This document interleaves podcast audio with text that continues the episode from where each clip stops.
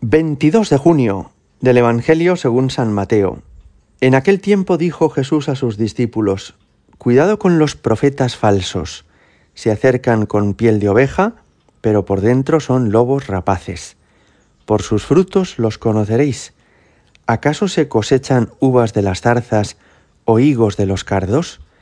Así todo árbol sano da frutos buenos, pero el árbol dañado da frutos malos. Un árbol sano no puede dar frutos malos, ni un árbol dañado dar frutos buenos. El árbol que no da fruto bueno se tala y se echa al fuego. Es decir, que por sus frutos los conoceréis. Palabra del Señor. Corrían los años 20 del siglo pasado, había terminado la Primera Guerra Mundial con el Tratado de Versalles, en el cual se firmó la derrota de Alemania, y comenzó Adolf Hitler a moverse por Alemania, enardeciendo a los alemanes y prometiéndoles una prosperidad inmediata.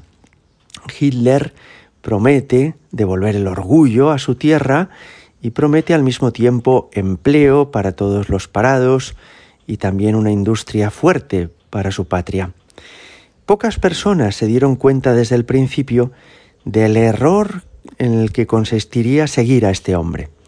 Y uno de aquellos que se dio cuenta fue el sacerdote jesuita Rupert Mayer, que era conciliario de la congregación mariana en Múnich.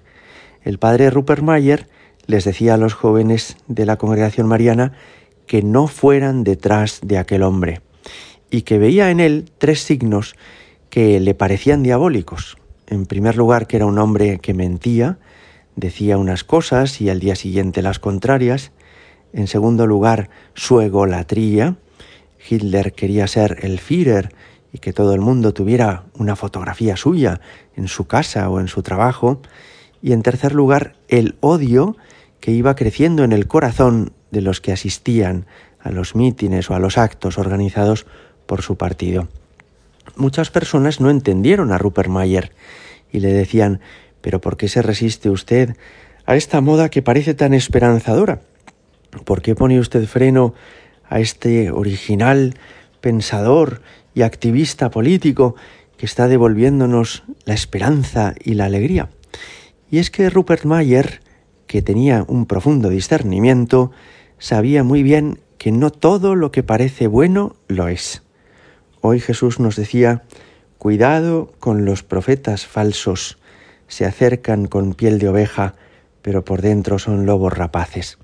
Hoy todo el mundo sabe que Hitler fue un criminal, un, un, asesino, pero en aquel momento, en los años 20 del siglo pasado, cuando todavía no había comenzado la Segunda Guerra Mundial, cuando no había todavía campos de concentración ni cámaras de gas, muy poquitos lo supieron.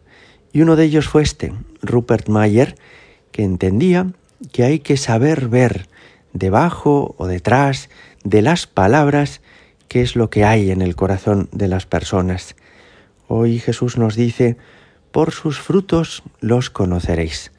Lo más importante de un árbol no es, por tanto, la apariencia externa, su tamaño, si es esbelto, si tiene hojas vivas de colores llamativos, sino qué frutos da. ¿Son frutos comestibles? ¿Son frutos venenosos? Esto mismo que sucede en la sociedad puede ocurrirnos también en la vida de la Iglesia. En las últimas décadas ha habido crecimientos explosivos de nuevos grupos religiosos que todo el mundo decía, fijaos, qué éxito están teniendo, decenas, cientos, miles de vocaciones en esta nueva orden religiosa.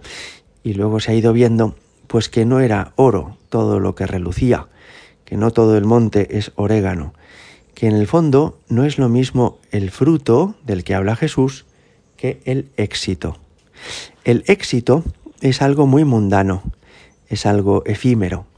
El éxito se puede lograr con un buen responsable de marketing, con una buena publicidad, con alguien que dé una imagen muy satisfactoria de un producto.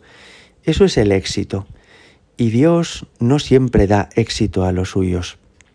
Pensad en el éxito que tuvieron, por ejemplo, los mártires que hoy celebramos, Santo Tomás Moro y San Juan Fisher.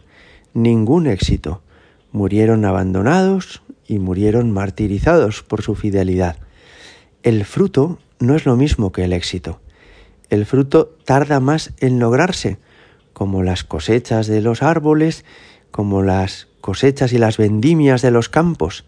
Tardan a veces mucho tiempo en llegar, pero el fruto es más duradero.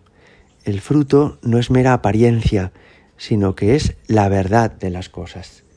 Los santos sí dan fruto, es decir, crean a su alrededor con la gracia de Dios un ambiente en el que hay más paz y más alegría, en el que hay más amor que se va difundiendo. Y esto no lo logran normalmente en dos días ni en dos semanas, sino que requiere mucho tiempo, oración, sufrimientos, trabajo, pero es un signo de la presencia de Dios en ellos. Hoy le pedimos al Señor, ayúdanos Jesús a distinguir los profetas, es decir, los que nos hablan en tu nombre, de los falsos profetas, es decir, de aquellos que intentan engatusarnos, pero que en realidad no nos traen tu palabra. Y ayúdanos a distinguir el fruto del éxito, para que busquemos de veras el fruto sin prisa, sin aparatosidad, sin que sea nada artificial, pero que temamos el éxito. El éxito es peligroso, engaña, de alguna manera narcotiza a quien lo vive, porque le hace creer que ha llegado a lo más alto. Señor, concédenos ser fieles para que nuestra vida dé mucho fruto. Gloria al Padre y al Hijo y al Espíritu Santo, como era en el principio, ahora y siempre, y por los siglos de los siglos. Amén.